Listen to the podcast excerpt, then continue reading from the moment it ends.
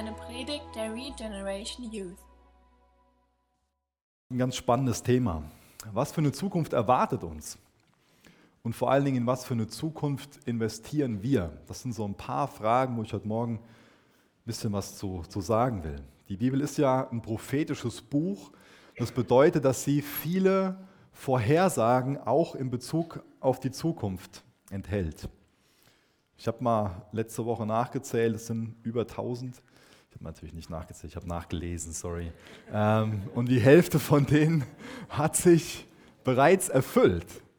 Und das finde ich was besonders Spannendes, dass sich die Hälfte von den Vorhersagen, die in der Bibel enthalten sind, bereits erfüllt hat. Und das macht wirklich sehr viel Sinn und ist was ganz, ganz Ermutigendes, sich das mal genauer anzusehen. Da will ich euch Mut zu machen, euch mal zu Hause hinzusetzen und euch damit zu, zu befassen. Ähm, weil dadurch bekommen wir immer mehr eine Gewissheit, dass die Bibel nicht nur einfach ein Buch ist, sondern dass sie Gottes Wort ist. Und vor allen Dingen bekommen wir auch ähm, ein ganz anderes Verständnis dafür, dass sie vertrauenswürdig ist. Eine dieser Vorhersagen ist, dass Jesus wieder auf diese Erde zurückkommen wird. Und dass er wieder zurückkommen wird, das steht 329 Mal in der Bibel. Das ist also eine von den Lehren, die ganz, ganz häufig in der Bibel betont werden. Es gibt allerdings ganz verschiedene Auffassungen darüber, wie Jesus wiederkommt. Vielleicht könnt ihr ja kurz vorne das Bild einblenden. Und ich will euch mal ganz kurz das vorstellen, wovon wir ausgehen, was wir glauben, wie der Ablauf sein wird. Ja. Wir leben momentan ja im Zeitalter der Gemeinde. Und wir glauben, dass das Zeitalter der Gemeinde mit der Entrückung aufhören wird. Was bedeutet Entrückung? Entrückung bedeutet, dass Jesus in die Wolken wiederkommt und dass er dann, dass dann zuallererst die Gläubigen auferstehen werden, die bereits verstorben sind und dann mit den wiedergeborenen Gläubigen, die noch leben, zu Jesus in die Wolken entrückt werden. Und danach lest ihr diese sieben Jahre und Drangsalzzeit. Wir glauben, dass nach der Entrückung dann so eine siebenjährige Drangsalzzeit anfängt, die auch oft Trübsalzeit genannt wird. Und dass dann Jesus wirklich wieder auf die Erde zurückkommt. Wie gesagt, bei der Entrückung in die Wolken holt uns Gläubigen seine Braut ab, damit wir nicht diese schreckliche Zeit miterleben müssen. Und dann kommt die Wiederkehr Christi mit seiner Braut auf die Erde für tausend Jahre und tausend Jahre Millennium wird er dieses Friedensreich aufrichten. Das nur mal kurz, kurzer Einblick da rein, damit wir mal ein bisschen Überblick haben, das vor Augen haben und uns vielleicht eher ein bisschen orientieren können bei den anderen Sachen, die ich noch versuche zu erklären. Und einen ganz, ganz wichtigen Text zu diesem Thema Entrückung aller wiedergeborenen Christen finden wir in 1. Thessalonicher 4. Da könnt ihr gerne mal mit mir aufschlagen, den will ich mal vorlesen. Und zwar werde ich anfangen zu lesen in 1. Thessalonicher 4 ab Vers 13 bis Vers 18. Wir wollen euch aber, Brüder, nicht in Unkenntnis lassen über die Entschlafenen, damit ihr nicht betrübt seid wie die übrigen, die keine Hoffnung haben. Denn wenn wir glauben, dass Jesus gestorben und auferstanden ist, wird auch Gott ebenso die Entschlafenen durch Jesus mit ihm bringen. Denn dies sagen wir euch in einem Wort des Herrn, dass wir, die Lebenden, die übrig bleiben bis zur Ankunft des Herrn, den Entschlafenen keineswegs zuvorkommen werden. Denn der Herr selbst wird beim Befehlsruf mit der Stimme eines Erzengels und bei dem Schall der Posaune Gottes herabkommen vom Himmel. Und die Toten in Christus werden zuerst auferstehen. Danach werden wir, die Lebenden, die übrig bleiben, zugleich mit ihnen entrückt werden in Wolken dem Herrn entgegen in die Luft. Und so werden wir alle Zeit beim Herrn sein. So ermuntert nun einander mit diesen Worten. Das finde ich auch was ganz Entscheidendes, dass da in Vers 18 steht, so ermuntert nun einander mit diesen Worten. Wir haben eine Zukunft in Christus und auch durch Christus. Und in dieser Zukunft können wir uns gegenseitig ermutigen. Da brauchen wir nicht irgendwie schwarz sehen und uns fragen, wie das alles werden soll und depressiv werden darunter. Denn wir kommen ja in Vers 13 gesagt, wir wollen euch nicht in Unkenntnis darüber lassen. Und das ist auch was sehr, sehr Ermutigendes, dass wir es viel Hoffnung zugesprochen bekommen, ja, damit ihr nicht betrübt seid wie die übrigen, die keine Hoffnung haben. Wir haben eine lebendige Hoffnung in Christus. Und die Hoffnung ist, dass Jesus wiederkommt und vor allem, dass wir eine Zukunft in ihm haben, dass wir in Christus Leben haben, dass wir in ihm ewiges Leben haben. Das heißt, mit unserem Tod ist nicht alles vorbei, sondern wir haben Leben in Christus, diejenigen, die wiedergeboren sind.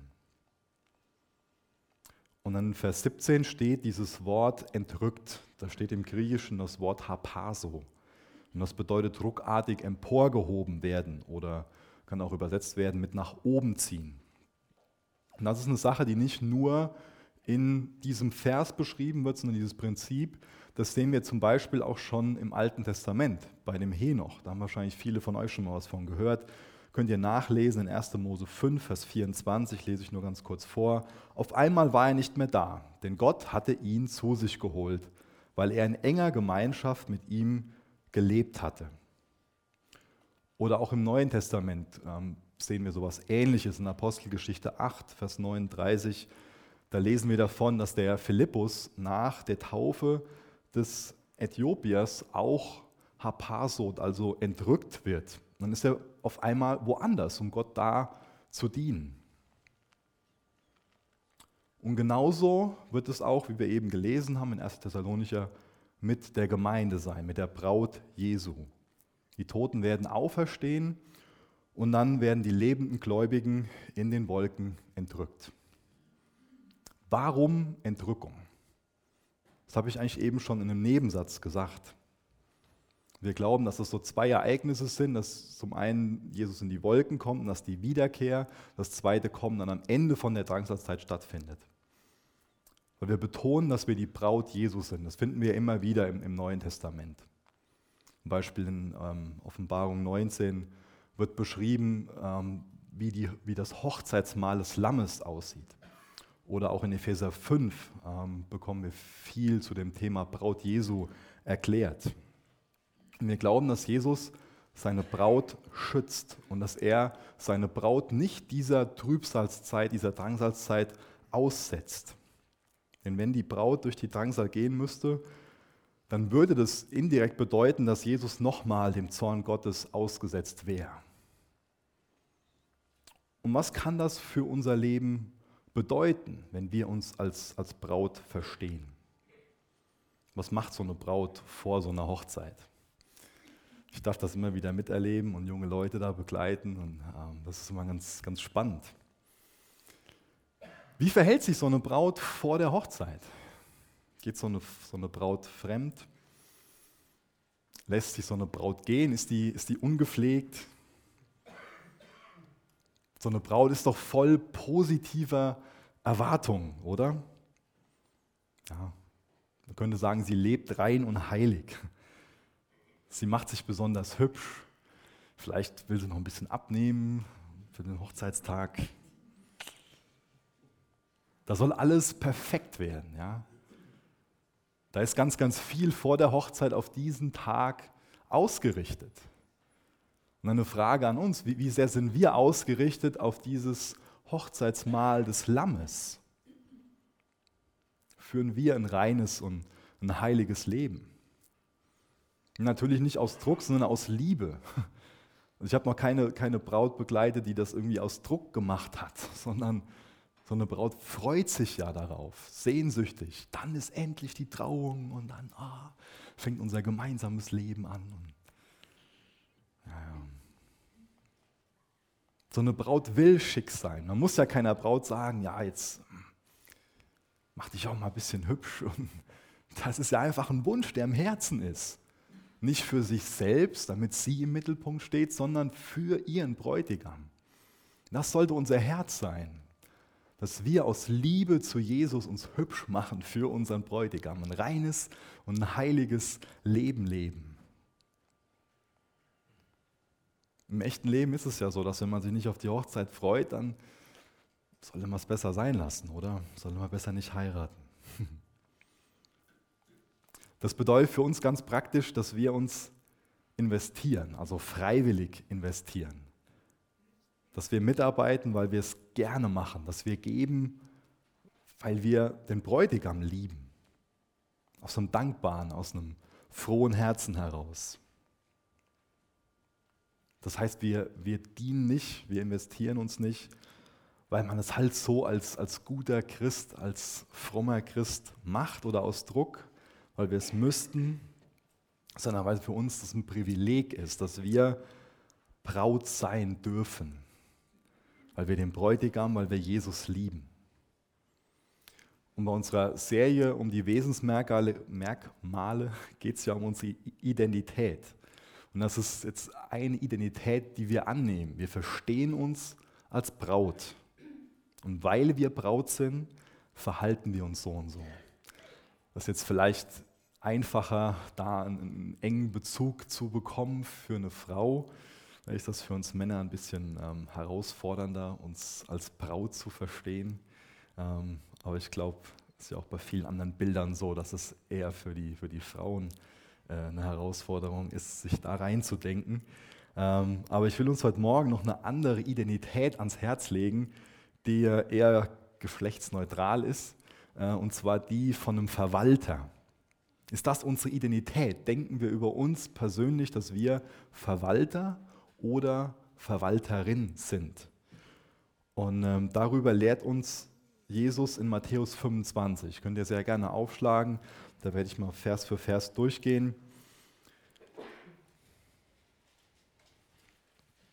Und auch da ist wieder der Gesamtzusammenhang so die letzten Tage.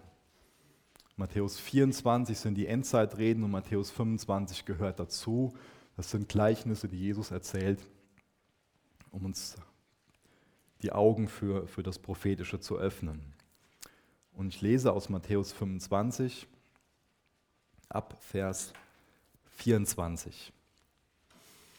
Denn es ist wie bei einem Menschen, der außer Landes reiste, seine eigenen Knechte rief und ihnen seine Habe übergab. Und einem gab er fünf Talente, einem anderen zwei, einem anderen eins, einem jeden nach seiner eigenen Fähigkeit und reiste außer Landes. Das ist jetzt hier ein Beispiel, was Jesus gebraucht, was wir, denke ich, immer noch ganz gut nachvollziehen können. Das kommt ja immer noch vor, dass ähm, etwas übergangsweise so einem Verwalter anvertraut wird. Vielleicht kennst du das aus, aus deiner Firma, ähm, wo jemand krank ist und wo du dich dann für eine längere Zeit um eine Abteilung kümmern musst, als Beispiel. Oder ähm, könnt auch andere Sachen beschreiben, zum Beispiel, dass das ein Haus über einen längeren Zeitraum von jemand anderem verwaltet wird oder eine Firma, irgendwas für ein, für ein Business. Und in der Zeit trägt der Verwalter dann Verantwortung für die Geschäfte und er soll das, was ihm anvertraut wurde, möglichst gut verwalten, natürlich nicht ruinieren. Er soll das Business möglichst gut entwickeln. Jetzt steht da im Text von Talenten und mit Talent ist hier ein Geldwert gemeint. Und dieser Geldwert, der stellt den Gegenwert dar, den ein normaler Arbeiter in 15 Jahren verdienen konnte. Das heißt, man musste mindestens als normaler Arbeiter 15 Jahre arbeiten und dann konnte man ein Talent dafür bekommen. Ganz schön viel, ganz schön, ganz schön wertvoll. Dann lesen wir von den Knechten. Die stehen stellvertretend für Personen, die einen Auftrag von Gott bekommen haben. Und der Mann, der ins Ausland reiste, ist uns hoffentlich allen klar, das ist Jesus, der nach seiner Auferstehung zum Vater zurückgekehrt ist. Und dann erklärt sich das schon quasi von alleine. Denn zwischen der Himmelfahrt von Jesus und seiner Wiederkunft, da vertraut er seinen Leuten sein Reich an. Das heißt, das Gleichnis sagt aus, dass Jesus auf eine lange Reise gegangen ist. Und er hat seinen Nachfolgern unterschiedlich viel anvertraut. Warum hat er ihnen was anvertraut? Ganz einfach, damit sie seine Ziele verfolgen und auch dafür leben, dass sich seine Träume mit dieser Welt erfüllen. So die Zeit zwischen seiner Himmelfahrt und zwischen der Wiederkunft von Jesus, die kann man als Endzeit betrachten. Aber ich denke, auch durch, durch die Erklärung wird uns klar, dass wir das noch viel mehr nicht nur als Endzeit betrachten sollten, sondern in erster Linie als Gnadenzeit und auch als Missionszeit sollten wir das verstehen. Das heißt, wir haben nichts davon. Das ist keine gute Einstellung, wenn wir denken hier, alles wird schlimmer, wo soll das alles noch hinführen? Ich denke nicht, dass es biblisch ist, dass es gut ist, so zu denken, sondern dass es viel besser ist, wie der Paulus zu glauben. Das steht zum Beispiel in Philippa 4, Vers 13. Alles vermag ich in dem, der mich kräftigt. Auf mich wartet das Hochzeitsmahl des Lammes. Jesus hat mir sein Wort gegeben, Gottes Geist ist in mir, er hat mir eine Gemeinde gegeben, ich habe Gemeinschaft mit Geschwistern und durch Jesus setze ich einen Fuß vor den anderen und erwarte hoffnungsfroh seine Wiederkunft. Alles vermag ich in dem, der mich kräftigt. Deswegen lasst uns das, was uns anvertraut worden ist, lasst uns die Botschaft von Jesus mit allem, was wir haben, in Wort und in Tat weitergeben und nicht irgendwie das, das verstecken. Das ist Gott sehr, sehr wichtig, wie wir leben und vor allen Dingen auch, wofür wir leben. Gott hat uns als Verwalter eingesetzt.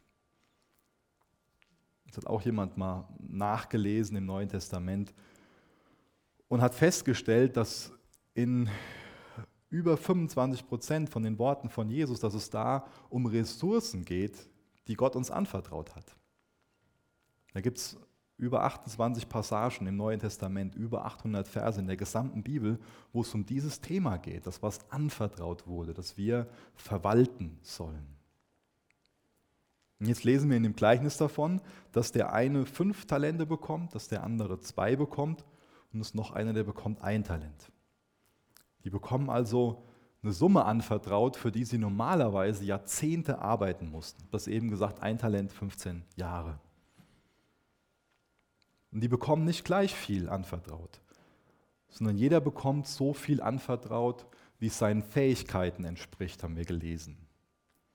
Das heißt, Jesus fordert uns, er will schon, dass wir an Herausforderungen wachsen, aber Jesus überfordert uns nicht. Er gibt uns das, damit wir noch ja, das Maß, mit dem wir noch umgehen können. Ja? Nicht, dass wir unter der Verantwortung zusammenbrechen. Jeder von uns hat seine eigenen Talente. Und es ist fatal, wenn wir uns nicht damit beschäftigen, wie wir das, was wir haben, einsetzen können, sondern eher so einen Blick haben auf andere und uns dann so denken, so, ja, wenn ich, jetzt mal als Beispiel, wenn ich so singen könnte oder wenn ich so Gitarre spielen könnte oder wenn ich das und das. Aber wir sind ja nicht für das verantwortlich, was wir nicht haben. Wenn wir nicht Gitarre spielen können und kein Talent dafür haben, dann wird Jesus uns nicht fragen, ähm, wie hast du Gitarre gespielt? Sondern er wird uns für das verantwortlich machen, was er uns anvertraut hat. Und das erwartet auch Gott von uns, dass wir treu mit dem sind, was er uns anvertraut hat. Dass wir das ausnutzen, was wir haben. Dass wir nicht unzufrieden sind und, und klagen und uns fragen, warum der andere so viel talentierter ist und wir da kein Talent haben. Das ist schade, wenn wir uns da von Gott vielleicht ungerecht behandelt fühlen. Wir sind nur für das verantwortlich, was, was er uns anvertraut hat. Nicht für das, was Gott jemand anderem anvertraut hat. Und dann sollten wir uns nicht die Frage stellen, so wie viel wir haben, sondern uns bewusst fragen, wie kann ich das, was ich habe, einsetzen, damit Gottes Botschaft, das, was er uns anvertraut hat, in Wort und Tat weiter verbreitet wird. Ich will dir mal eine Frage stellen. Und zwar, siehst du dich eher als Eigentümer oder siehst du dich eher als Verwalter? Dein Leben, dein Besitz. Bist du Eigentümer? Oder eine andere Perspektive? Es ist die, dass du von deinem Leben, deinem Besitz Verwalter bist. Also ich, was ich bin, was ich besitze, das gehört Gott. Jesus hat den, den Preis am Kreuz bezahlt, damit ich erlöst werden kann. Und er hat auch dadurch mich erkauft. Und alles, was ich bin, was ich habe, das gehört ihm. Und das verwalte ich für seine Zwecke. Das investiere ich weise in die Dinge, wo, wo er von sagt, dass es sich lohnt, da rein zu investieren. Und ich denke, dass das so ein grundlegender Unterschied ist, ob ich mich selbst oder ob ich Gott als Besitzer sehe. Wir reden ja oft davon, dass, dass ähm, oder wir können unseren, unseren Besitz, so muss ich sagen, wir können unseren Besitz einmal als, als Segen, als Gabe, als Geschenk von Gott sehen, aber wir können das auch alles als ein anvertrautes Gut sehen. Das ist herausfordernd, gell? Ein Verwalter hat das ja auf dem, auf dem Herzen. Er will das, was er anvertraut bekommen hat, gut verwalten. Nicht für seine Zwecke, sondern für die Zwecke von der Person, von der er das anvertraut bekommen hat. Also für Gottes Zwecke. Ein Verwalter hat auch dieses Soli Deo Gloria im Sinn. Gott gebührt die Ehre. Und ihm gehört alles, also lasst uns Gott nicht bestehlen, indem wir irgendwas da ihm vorenthalten, was uns anvertraut ist. Und darin ist uns auch Jesus das beste Vorbild. Jesus ist, hat nicht ein, Leben gelebt, wo er irgendwie auf sich selbst zentriert war, sondern er gab sein Äußerstes hin. Jesus gab sein Äußerstes hin, sein, sein Leben, damit wir Leben haben können. Oder wir haben das auch von, von ein paar Wochen in Apostelgeschichte 2 gelesen, am Ende. Das heißt, auch darin sind uns die ersten Christen in Jerusalem so ein großes Vorbild, dass sie alles verkauft haben, ihren ganzen Besitz und dass die den Armen geholfen haben, dass die den Geschwistern geholfen haben, die zu wenig hatten. Die haben das, was sie hatten, gut verwaltet, haben es eingesetzt, damit die Botschaft gefördert wird. Oder Paulus schreibt auch davon, dass dadurch die Gnade Gottes sichtbar wird. Ich denke, das erklärt auch, dass wir ein Dienerherz brauchen, um gute Verwalter von dem sein zu können, was uns Jesus anvertraut hat. Das heißt, wir haben die Mission, dass wir Gott, dass wir einander, dass wir dem Nächsten dienen, damit Menschen in Beziehung mit Jesus kommen und ihm ähnlicher werden. Ich wünsche mir, dass, dass wir uns viel mehr herausreißen lassen aus dem natürlichen Denken, was, was wir oft haben, einfach durch unsere Gesellschaft, dass wir ja so auf, auf Konsum ausgerichtet sind. Das ist ja für uns ganz normal, es ist salonfähig, ne, sage ich mal, dass, dass wir selbstzentriert leben, dass es um, um uns geht, dass es um meine Wünsche geht, ja, dass es um meine Bedürfnisse geht, dass es um meine Träume geht. Das ist ja schließlich mein Leben, oder? Es geht auch schließlich um mich. Ich muss doch sehen, wo ich bleibe. Und da wünschen wir uns schon mal für uns so dieses mehr, größer, besser, außergewöhnlicher, und beten vielleicht indirekt, ich, mich, meiner, mir, Herr, segne diese vier. Ja? Das heißt, vom Grundsatz her geht es bei diesem ganzen Thema Verwalterschaft auch um Anbetung. Es geht quasi darum, ob ich dafür lebe, mich selbst zu verwirklichen oder ob ich Gottes Ziele lebe, ob ich für Gottes Ziele lebe. Ob ich mich an ersten Platz stelle oder ob ich Gottes Ziele an ersten Platz stelle. Also darum, ob ich selbstzentriert oder Jesus-zentriert lebe. Es geht darum, ob ich meine Zeit, vielleicht auch meine, meine Freundschaften, meine Beziehungen, meine Energie, die Möglichkeiten, die ich so habe, meinen Besitz, meine Fähigkeiten, ob ich bereit bin, die dafür zu nutzen, damit Gottes Ziele erreicht werden oder ob ich das alles dafür einsetze, damit ich ein möglichst einfaches, ein bequemes Leben habe, hier und da mal ein nettes Abenteuer, ja. Deswegen, in was für eine Zukunft investiere ich? Siehst du jetzt deinen Besitz, dein Geld als ein Werkzeug an oder als ein Götzen? Unser Besitz kann Werkzeug sein für Gottes Ziele oder unser Besitz kann auch ein Götze sein. Wir können unseren Besitz anbeten, dafür leben, unser Herz dafür geben, unsere Sehnsucht da rein investieren, damit wir mehr haben, dann würden wir unseren Besitz anbeten oder wir können mit unserem Besitz anbeten, nämlich das, was uns anvertraut worden ist, einsetzen, damit Gottes Reich gebaut wird.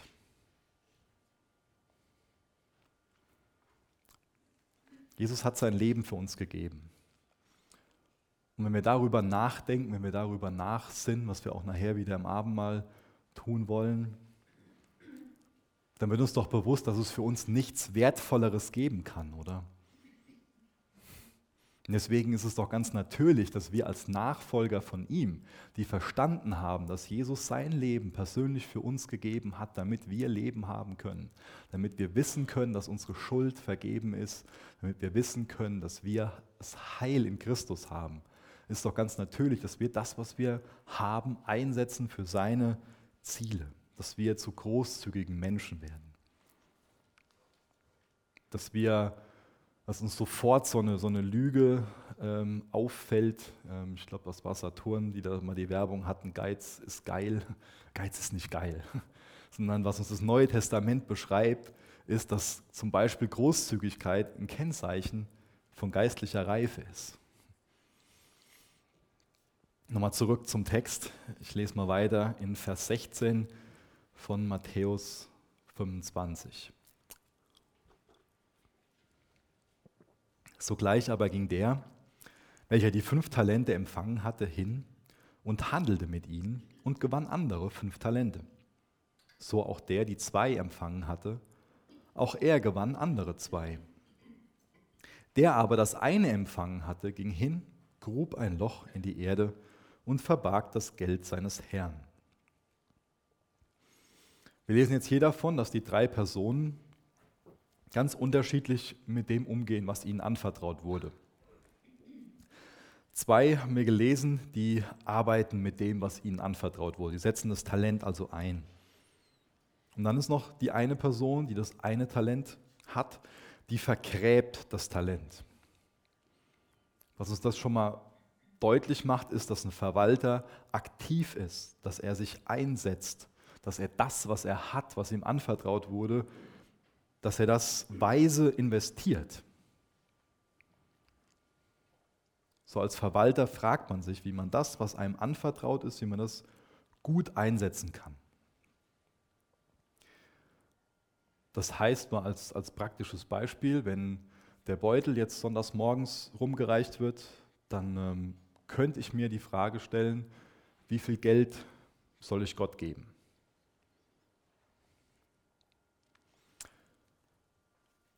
Ich kann mir aber auch die Frage stellen, wie ich das Geld, was ich anvertraut bekommen habe, was Gottes Geld ist, gut verwalte. Deswegen als Verwalter glaube ich mich nicht, wie ich mein Geld einsetze, sondern ich frage mich, wie verwalte ich das, was mir Gott anvertraut hat, gut. Für was kann denn so ein, so ein Talent stehen, das ich vermehren soll? Für was stehen diese, diese Talente? Jetzt eben ja erklärt, dass es so eine Summe ist, für die man normal 15 Jahre arbeiten muss.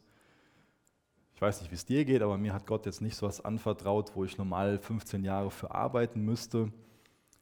Deswegen, für was stehen diese Talente stellvertretend? Was ist das,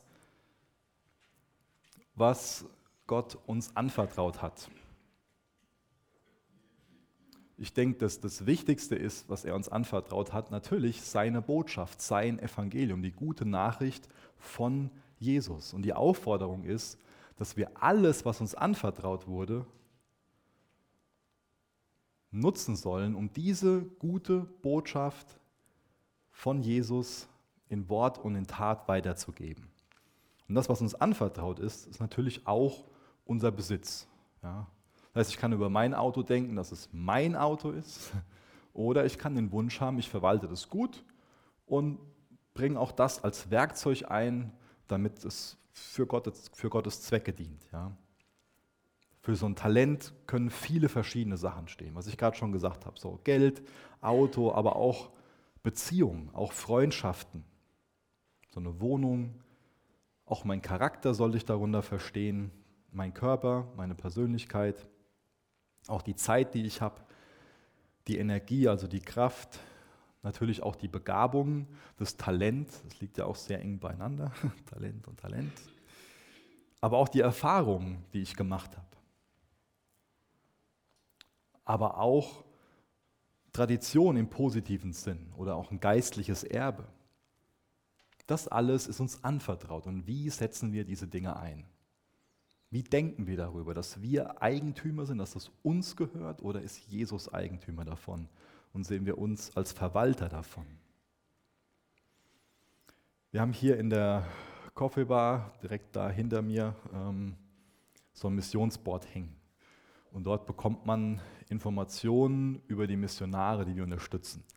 Und deswegen hat das Missionsboard auch seine Daseinsberechtigung. Aber ganz ehrlich, ich habe auch meine Kopfschmerzen, wenn ich das jedes Mal so sehe. Ist es denn wirklich so, dass an dem Missionsboard, dass das die einzigen Personen sind, die Missionare dieser Gemeinde sind? Fragezeichen. Normalerweise müssten wir jetzt hergehen und alle im Laufe der Woche ein Bild von uns ausdrucken und nächste Woche Sonntag mitbringen und da dran pinnen, oder? Das sollte doch auch unser Selbstverständnis sein, dass wir über uns denken, wir sind Missionare. Denken wir so über uns selbst? Wissen wir, uns ist eine Botschaft anvertraut, die wir verwalten. Dass wir eine Mission haben, einen Auftrag haben. Wenn wir eine Mission haben, also wenn uns was anvertraut ist, dann sind wir dadurch alle Missionare. Dann wäre es fatal, wenn wir irgendwie denken, so, ah ja, das sind die Missionare und wir sind die, upsa, wir sind die Unterstützer. Ich gehe nicht her und sage, dass, dass wir uns nicht auch als Unterstützer verstehen dürfen, aber es wäre fatal, ja, wenn, wenn wir irgendwie uns davon abkapseln, Missionare zu sein und meinen, ja, es ist ja so, ich gebe da was und dann ist das schon, schon gut so. Ich wünsche mir, dass wir alle auch diese immens große Wertschätzung darin erfahren, dass wir verstehen, dass uns Jesus was anvertraut hat. Und dass wir auch den Gegenwert darin sehen, den ich eben beschrieben habe. Vielleicht wäre das für uns einfacher, ähm, wenn wir jetzt irgendwie so ein paar Goldbahnen vor uns liegen hätten, irgendwie so zu sehen, so, oh, das ist aber was Kostbares. Aber weißt du, in Jesu Augen ist das kostbar, was er dir persönlich anvertraut hat, was er in dich gelegt hat. Die Talente, die Fähigkeiten, die Persönlichkeiten, den Charakter, das ist für ihn so kostbar, dass er das mit so einem Wert vergleicht. Und da sagt er, das habe ich dir anvertraut und ich will, dass du mit dem treu bist. Und dann werde ich dich einen Schritt nach dem anderen führen. Ich will dich nicht überfordern, aber ich will dich fordern. Und wenn du damit treu bist, dann vertraue ich dir mehr an. Und dann bauen wir gemeinsam mein Reich.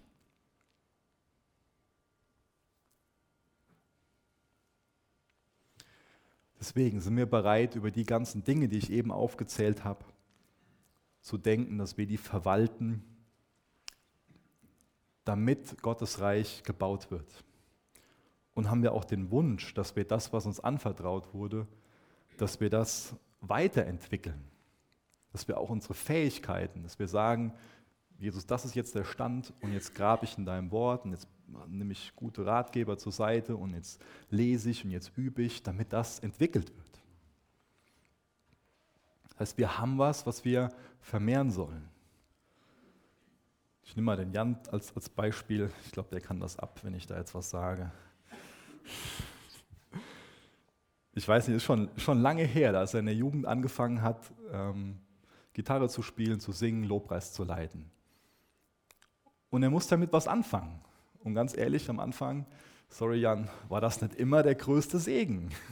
Aber er hat das, was er bekommen hat, genommen und was damit angefangen und gespielt und gespielt.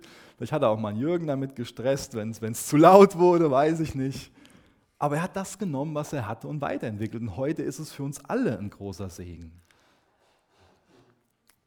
Deswegen hilft es uns nicht weiter, wenn wir darüber denken, ja, die anderen, die, die können und die hat Gott so gesalbt und das und das.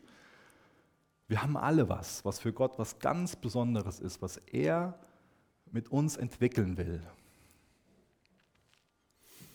Ich lese mal in Vers 19 weiter, Matthäus 25, Vers 19. Nach langer Zeit aber kommt der Herr jener Knechte und rechnet mit ihnen ab. Mal als kurze Zwischensätze. Ich habe ja schon darauf verwiesen, dass in Matthäus 24 so die Endzeitrede ist. Und ähm, wir bekommen hier den sechsten Hinweis innerhalb von Kapitel 24 und auch 25 darauf, dass der Herr, dass also Jesus nach einer langen Zeit wiederkommt. Und das nochmal als kurze Erinnerung daran, wir sollten über die Nachfolge hinter Jesus her nicht denken wie so ein 50-Meter-Sprint, sondern wir sollen so einen langen Atem haben. Wir sollen da eher drüber denken wie so ein Marathon. Und dann wenn er wiederkommt, wenn der Marathon zu Ende ist, wo uns Jesus viel Kraft für geben will und langen Atem für schenken will, den wir natürlich nur erhalten können, wenn wir Gemeinschaft mit ihm haben, dann rechnet er am Ende mit seinen Verwaltern ab. Dann gibt es einen Kassensturz und davon lesen wir dann ab Vers 20. Und es trat herbei, der die fünf Talente empfangen hatte, und brachte andere fünf Talente und sagte, Herr, Fünf Talente hast du mir übergeben. Siehe, andere fünf Talente habe ich dazu gewonnen. Sein Herr sprach zu ihm, Recht so, du guter und treuer Knecht. Über weniges warst du treu, über vieles werde ich dich setzen. Geh hinein in die Freude deines Herrn. Es trat aber auch herbei, der die zwei Talente empfangen hatte und sprach, Herr, zwei Talente hast du mir übergeben. Siehe, andere zwei Talente habe ich dazu gewonnen.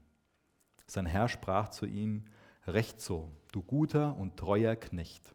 Über weniges warst du treu, über vieles werde ich dich setzen. Geh hinein in die Freude deines Herrn. Was muss das für die ein Augenblick gewesen sein, oder? Das von ihrem Herrn zu hören. Und was muss das für uns mal ein Augenblick sein, wenn wir das mal hören sollten? Recht so, du guter und treuer Knecht. Und wir wissen, dass das möglich ist durch Gottes Gnade. Wie können wir dann noch für was anderes leben, als das mal hören zu wollen? Deswegen, was ist für uns wertvoller? Was ist uns mehr wert oder was ist für uns erstrebenswerter? Gottes Anerkennung und sein Lob oder Lob und Anerkennung unserer Mitmenschen? Was ich in dem Text, in den Versen, die ich gerade gelesen habe, auch erstaunlich finde, ist, dass die sagen, habe ich dazu gewonnen. Wäre das nicht von denen geistlicher, wenn die sagen würden, ja, das habe ich durch Gott hinzugewonnen oder das habe ich durch Gottes Gnade hinzugewonnen. Ich finde das interessant, dass auch hier wieder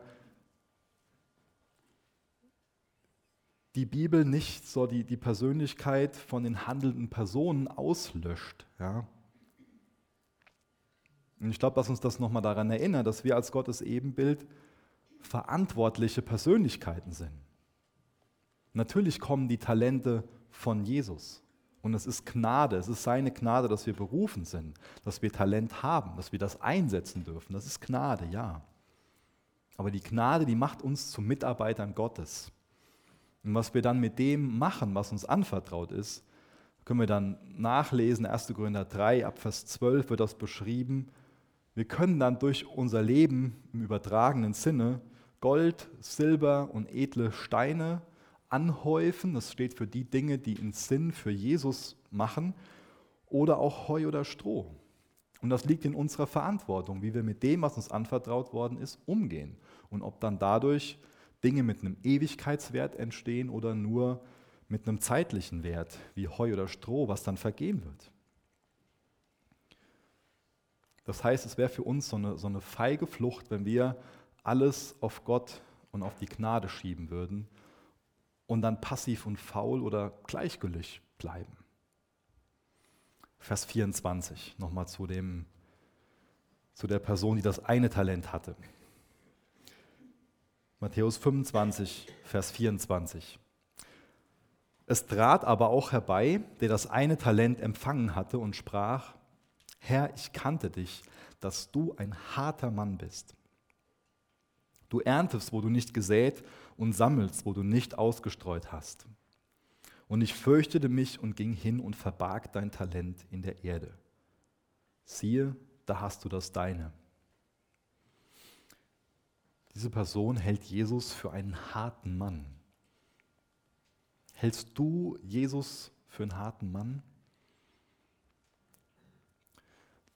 Diese Person hat viele falsche Vorurteile Gott gegenüber. Und ich glaube, sie von sich kennt, selbst denkt, den Herrn gut zu kennen, aber dass sie ihren Herrn nicht wirklich kennt. Weil wenn sie Jesus kennen würde, würde sie nicht von ihm denken, dass er ein harter Mann ist. Dann würde sie von ihm wissen, dass er sein Leben gelassen hat, dass er dadurch offenbart hat, was es wirklich bedeutet zu lieben. Dann würde sie wissen, dass Jesus nicht auf diese Erde gekommen ist, um sich selbst, um für sich selbst zu leben, sondern dass er auf die Erde kam,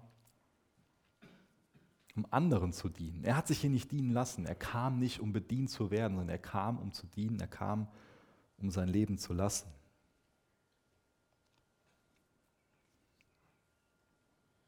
Da ist ein komplett falsches Gottesbild da in dieser Person. Denkt von Gott, dass er ein harter Mann ist. Deswegen ist sie nicht bereit, das, was sie hat, einzusetzen. Und vielleicht ist es auch bei dir so, dass du dich darin wiederfindest, dass du so deine Schwierigkeiten damit hast, wie Gott angeblich ist. Ich bin davon überzeugt, dass eine Person, die Gott kennt, die weiß, was Gottes Wesen ist, was Gottes Charakterzüge sind, die das Kreuz verstanden hat, die dadurch ein Gefühl dafür bekommt, was Liebe und was, was Gnade ist, dass so eine Person alles, was sie ist und was sie hat, dafür einsetzen will, um Gottes Ziel zu erreichen. Ich sehe jetzt hier zwei mögliche Gründe, warum die Person, die das eine Talent anvertraut bekommen hat, nichts mit diesem Talent anfängt. Das eine habe ich gerade erklärt. Vielleicht fühlt sie sich auch von, von Gott benachteiligt und vielleicht hat sie ein falsches Gottesbild. Vielleicht motzt sie deswegen, vielleicht ist sie auch im, im Herzen verbittert und sagt, wie, wie kann Gott nur? Ein anderer Grund kann, kann ganz simpel Gleichgültigkeit sein oder auch Faulheit sein. Resignation.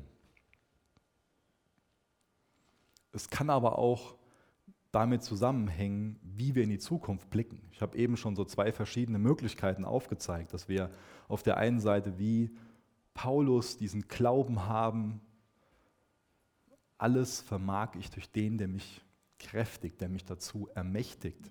Oder wie soll das alles werden? Alles wird schlimmer.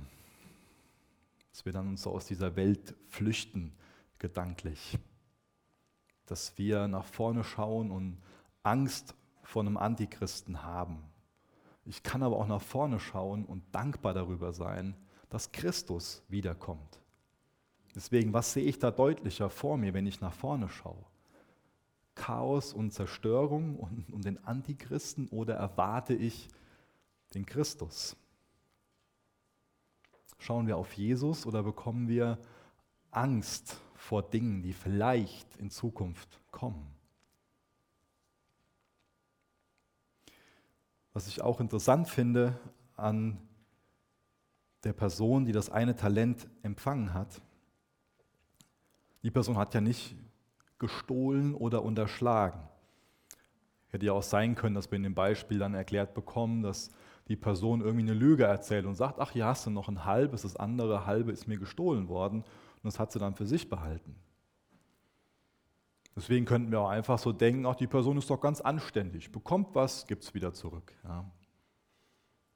Aber ich glaube, auch das lehrt uns, dass Anständigkeit so im bürgerlichen Sinn nicht genügt, dass es nicht ausreichend ist, sondern dass Jesus sich von uns wirklich Hingabe und Gehorsam wünscht. Dann bekommen wir noch beschrieben ab Vers 26, wie das Ganze ausgeht. Vers 26 aus Matthäus 25. Sein Herr aber antwortete und sprach zu ihm, böser und fauler Knecht. Du wusstest, dass ich ernte, wo ich nicht gesät und sammle, wo ich nicht ausgestreut habe? Fragezeichen. So solltest du nun mein Geld den Wechslern gegeben haben, und wenn ich kam, hätte ich das meine mit Zinsen erhalten. Nehmt ihm nun das Talent weg und gebt es dem, der die zehn Talente hat.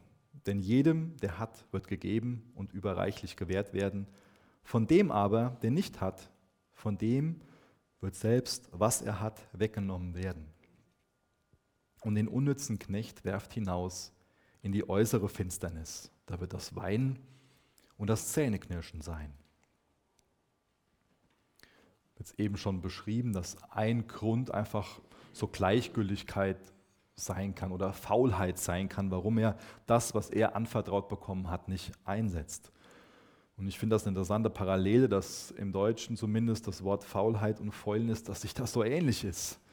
Das heißt, wer, wer faul ist, der reduziert sich wieder, könnte man sagen.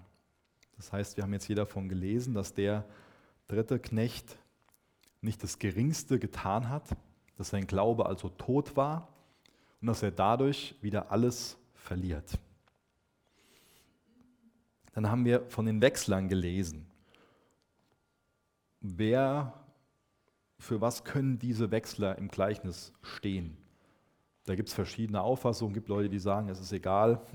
Ich sage nur, es ist eine Möglichkeit, dass mit den Wechslern Personen gemeint sind, die sich sehr dafür einsetzen, ähm, dass das Evangelium, die gute Botschaft von Jesus in Wort und Tat weitergegeben wird. Das heißt, es könnte bedeuten, dass hier gesagt wird, ja, du, wenn du zumindest mal das, was dir anvertraut ist, genutzt hättest, damit andere dann noch mehr Ressourcen haben, um die gute Botschaft in Wort und Tat weiterzugeben, dann wäre das Urteil über dich anders ausgefallen. Ja? Und da komme ich nochmal zurück zu diesem ganzen Missionsgedanken. Oft, wenn es um Mission geht, da wird so herausgehoben, ja, man kann dafür beten, äh, man kann selber gehen und ähm, man kann geben. Diese drei Punkte, beten, gehen, geben. Und ich habe so einen Eindruck, dass es hier und da so dargestellt wird, als ob die Sachen optional für uns wären. Aber ich glaube, dass es für uns ganz natürlich ist, nicht nur eins von den dreien zu machen, sondern dass es ganz natürlich ist, zu beten, dass es ganz natürlich ist, zu gehen in unserem Umfeld, was einfach bedeuten kann, dass wir die Arbeit, die wir täglich machen, zu Gottes Ehre machen und dass wir geben. Das sollten wir alles drei so als unsere Verantwortung sehen, nicht, nicht nur eins davon.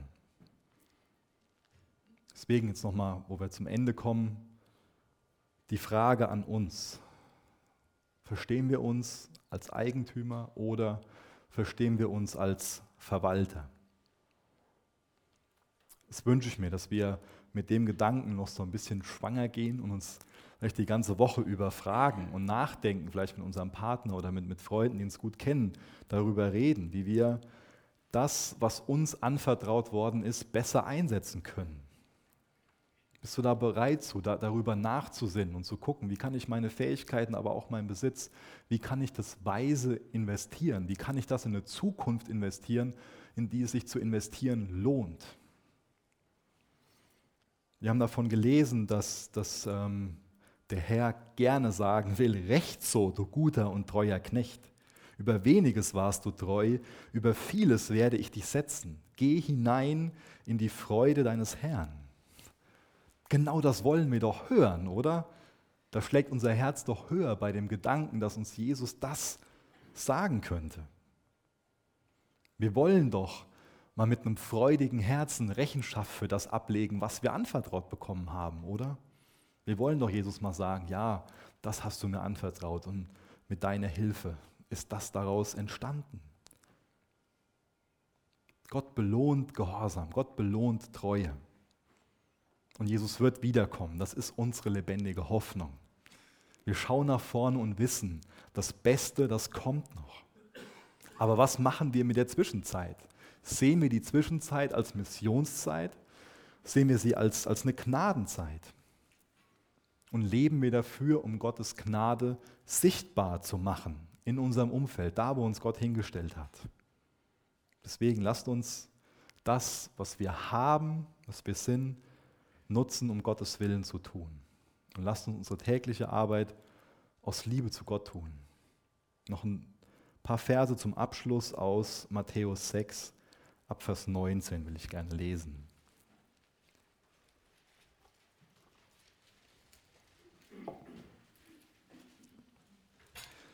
Matthäus 6, Vers 19. Sammelt euch nicht Schätze auf der Erde, wo Motte und Fraß zerstören und wo Diebe durchgraben und stehlen. Sammelt euch aber Schätze im Himmel, wo weder Motte noch Fraß zerstören und wo Diebe nicht durchgraben noch stehlen. Denn wo dein Schatz ist, da wird auch dein Herz sein. Wir wissen, was auf uns zukommt. Wir wissen, dass das Beste vor uns liegt. Deswegen, in was investieren wir? In welche Zukunft? Nur in Dinge, die einen irdischen Wert haben oder investieren wir uns in eine Zukunft in Dinge, die einen Ewigkeitswert haben? Jesus, ich möchte dich bitten, dass du weiterhin in diesem Gottesdienst an unseren Herzen wirkst. Jesus, schenk du uns offene Herzen. Jesus, hab Dank, dass du kein harter Mann bist. Jesus, sagst von dir, dass du die Liebe bist. Du bist unser Erlöser. Du hast dein Leben gegeben, damit wir Leben haben können. Und Jesus, ich möchte dich bitten, dass wenn heute Morgen vielleicht jemand hier ist, der noch nicht dich als persönlichen Erlöser angenommen hat, dass die Person sich retten lässt von dir durch deine Gnade, möchte ich bitten, dass sie dieses Geschenk annimmt und versteht, dass du stellvertretend am Kreuz für sie gestorben bist, damit sie Leben haben kann. Und Jesus, ich möchte dich bitten, dass uns das allen, auch wenn wir später das Abendmahl feiern, nochmal deutlicher wird, was das für eine Liebe, was das für eine Gnade bedeutet. Und ich danke dir für die Erinnerung, dass wir deine Braut sind. Hilf uns, uns als Braut zu verstehen. Und hilf uns, gerecht und heilig und rein zu leben, weil wir dich lieben, Herr. Hilf uns, nicht unseren Besitz anzubeten, sondern mit unserem Besitz anzubeten. Hilf uns, uns selbst nicht als Eigentümer zu verstehen, sondern als Verwalter, Herr. Schenk du uns zerbrochene Herzen und Freude an dir. Jesus, wir wollen nach vorne schauen und dich erwarten. Du bist ein wunderbarer Gott, Herr. Amen. Danke für das Anhören der Predigt. Weitere Informationen findest du unter www.regenerationyouth.de.